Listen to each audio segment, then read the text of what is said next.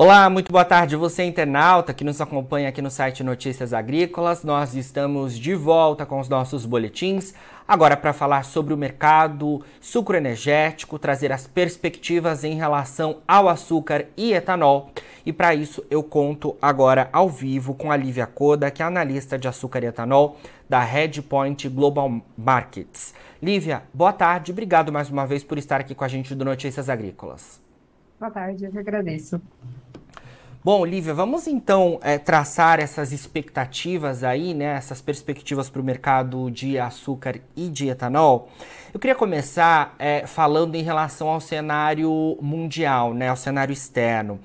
É, a gente tem visto aí ao longo dos últimos meses, né, um cenário um pouco mais tranquilo em relação às expectativas relacionadas à economia global né? O, o mercado também mais é, tranquilo em relação à demanda, principalmente chinesa, né? A gente teve recentemente ali aquelas flexibilizações da Covid lá no, no país. E é claro que isso muda, por exemplo, a perspectiva relacionada à demanda, principalmente em termos de produtos derivados do petróleo. E isso, de alguma forma, favorece o açúcar. Resume para a gente essa perspectiva mundial, então, relacionada a esse cenário, por favor.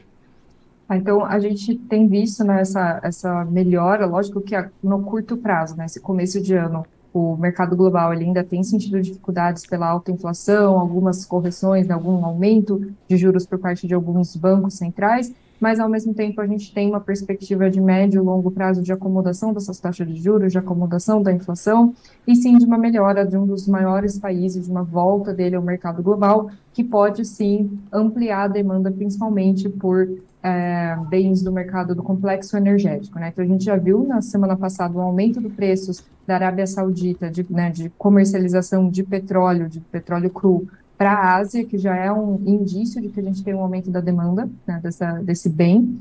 E o aumento da demanda de petróleo, ele tem, querendo ou não, um impacto em todas as demais commodities, principalmente demanda é, commodity agrícola, porque é uma parte do custo de produção dessas, dessas commodities, então, é, o diesel ou qualquer coisa que seja relacionada à produção agrícola ou até mesmo a comercialização desse produto, de levar de um lugar para o outro, acaba sendo impactado pelo aumento no preço do petróleo. Então, sim, isso de maneira geral, uma maior demanda pelo complexo energético tende a dar suporte ao preço das commodities, assim como uma acomodação do dólar poderia levar a um aumento no posicionamento especulativo em outras, outros produtos, como commodities, né? E também a uma sustentação dos seus preços por esse lado.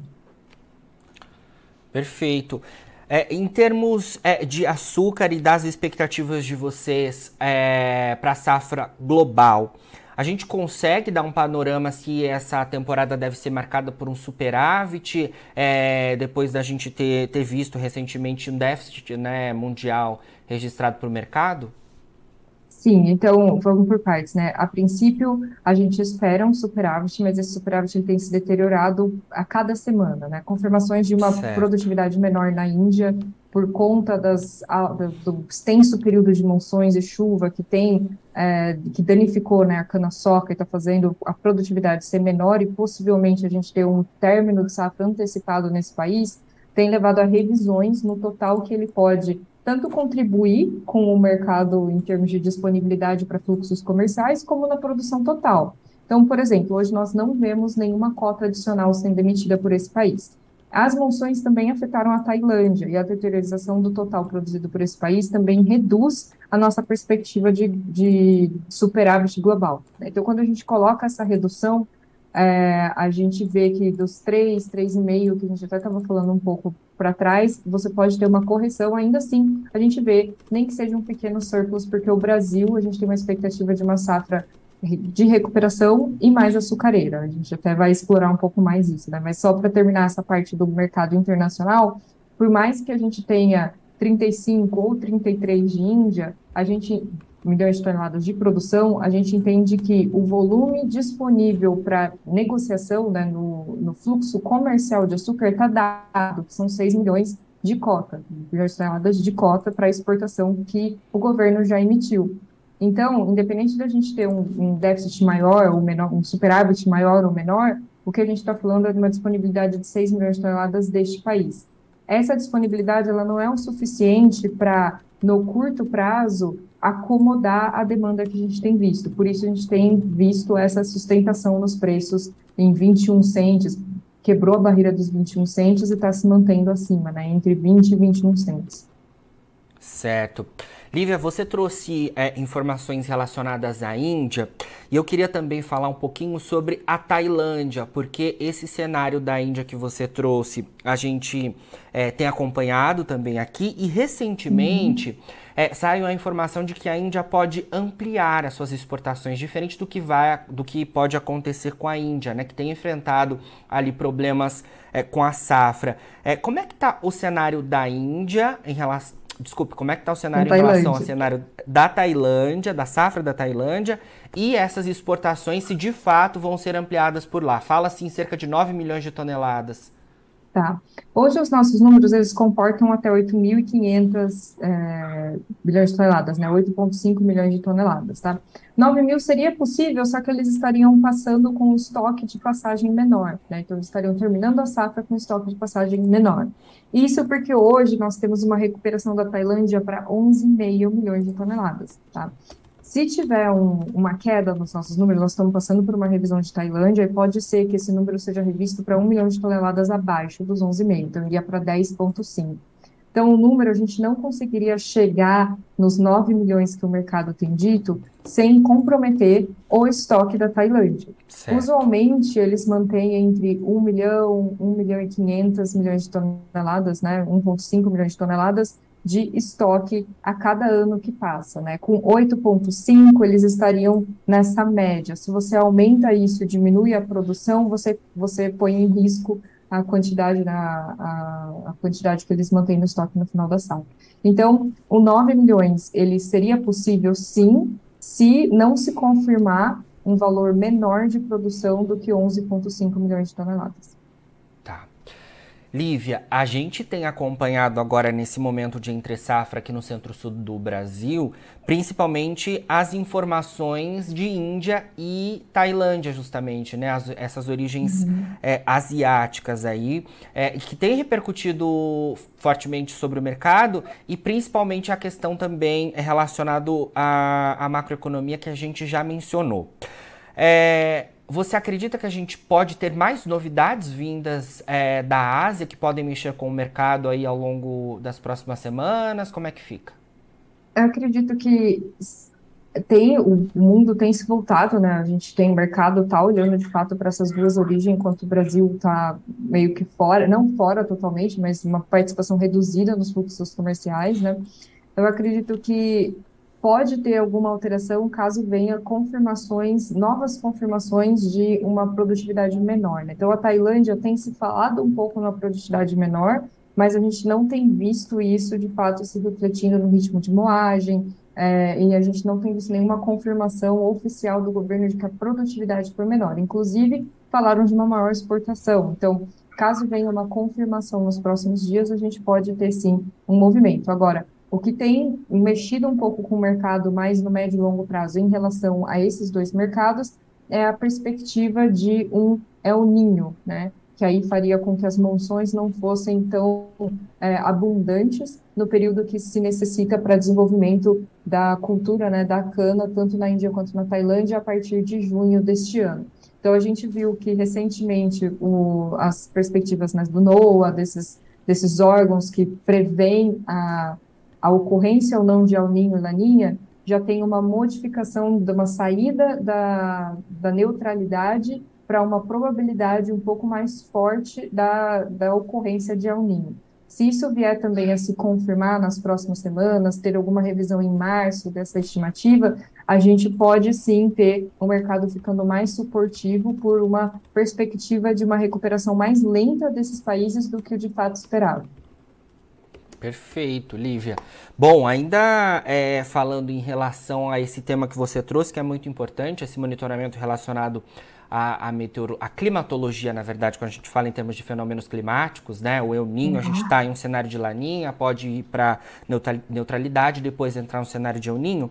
Queria falar da safra do Brasil, né, da nova safra do Brasil, que tem expectativas bastante positivas do mercado e vocês nesse relatório recente também trouxeram é, este apontamento. Fala um pouco para a gente sobre essa nova temporada, quais são as expectativas dela e o que, que a gente precisa acompanhar que pode limitar aí esse potencial. O clima seria um desses pontos? Sim, sempre. É, o clima, então, até o momento, né, até agora, metade de fevereiro, ele tem sido bastante positivo para o desenvolvimento da safra.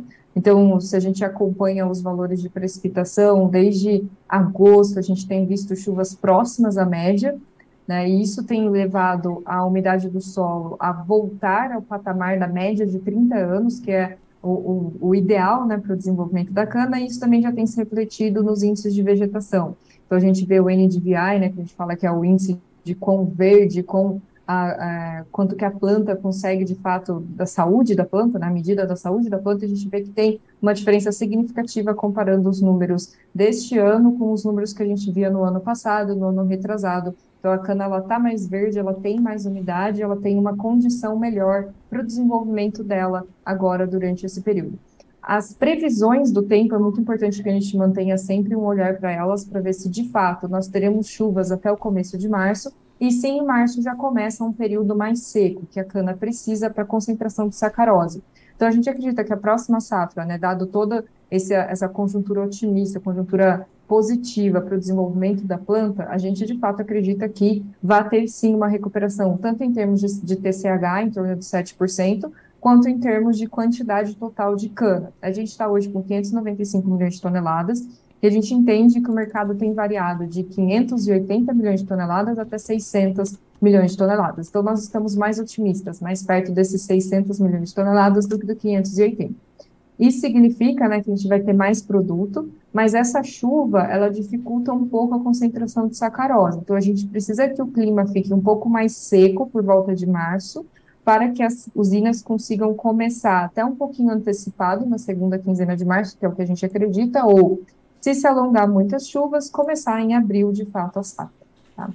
E aí, lógico, continuar monitorando, porque não é ideal que a gente tenha uma, um período, uma janela de precipitação que se alongue muito ou que comece muito mais cedo, né? Então, é, o El Ninho, se confirmado, ele pode trazer sim um período de chuvas, um regime de chuvas que seja adverso a colheita no final dessa safra e que possa, sim, interferir um pouco na quantidade total que a gente pode atingir no final da safra. Ou seja, é, nas origens asiáticas e aqui no Brasil, um euninho, é, de alguma forma, é, faria com que, os, com que os preços dessem uma subida, né? Isso seria, seria suportivo para preços. Lógico que os efeitos são diversos, né? Os efeitos Sim. são diferentes em cada uma das regiões, e depende muito do grau desse efeito, né? Se ele vai estar tá bem forte, se ele não vai estar tá forte. Às vezes, se ele não tivesse forte o suficiente, ele não vai interferir tanto no Brasil, mas já pode ter um efeito nas origens asiáticas. Então, é muito uma questão de fato de monitoramento, da gente ficar próximo e entender como estão tá sendo os efeitos desse evento climático é, nessas origens. Com certeza, vamos monitorando tudo isso. Bom, Lívia, queria falar com você também sobre o cenário de etanol, né? A gente que aí tem falado bastante nos últimos meses em relação ao biocombustível, justamente porque ele está né, perdendo competitividade para a gasolina há algum tempo aqui no, no uhum. país, né, em muitos estados. É, e temos a questão da tributação né, relacionada à isenção, dos, à isenção dos impostos federais, que, que se encerram agora nesse final de mês de fevereiro e ainda me parece que a gente não tem uma, uma sinalização concreta em relação a qual vai ser a política adotada e nesse sentido as usinas ali estão cada vez mais voltadas para o açúcar, né? Como já, é, já se esperava, né? É, e, é, esse cenário ainda é, de alguma forma incentivou mais né, as fixações para o açúcar. Como é que você tem visto é, isso relacionado ao etanol? É isso mesmo que eu falei? O que, que a gente tem de atualização em relação a esse cenário?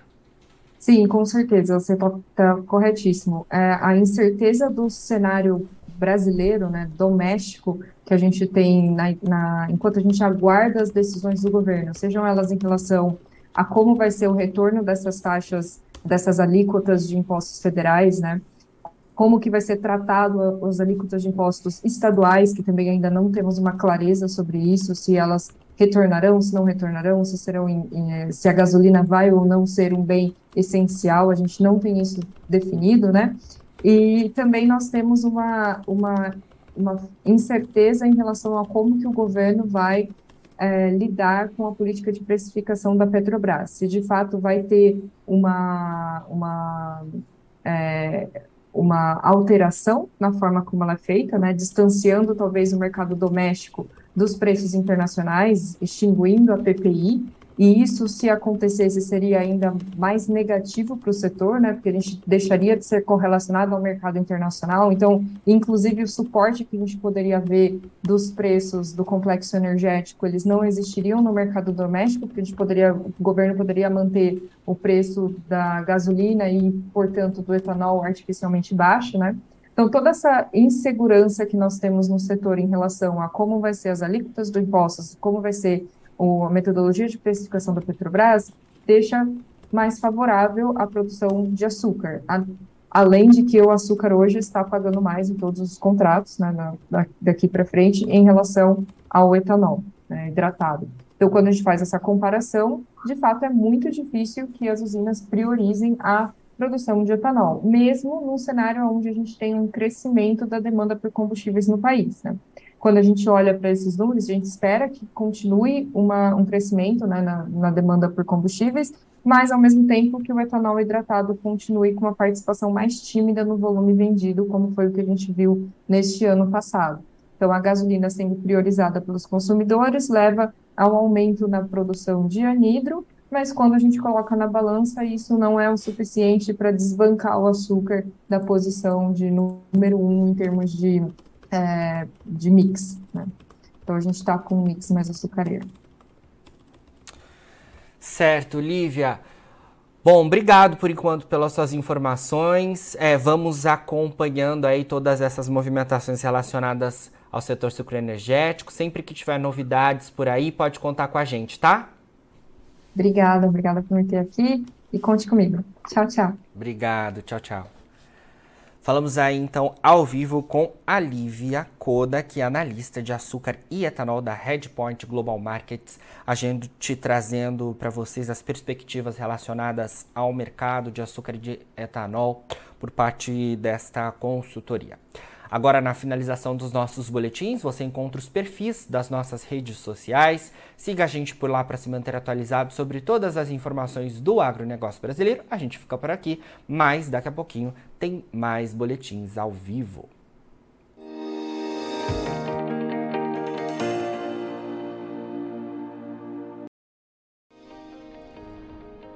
Inscreva em nossas mídias sociais no Facebook Notícias Agrícolas, no Instagram arroba Notícias Agrícolas e no nosso Twitter arroba Notiagre. E para não perder nenhum vídeo, não se esqueça de nos acompanhar no YouTube e na Twitch Notícias Agrícolas Oficial.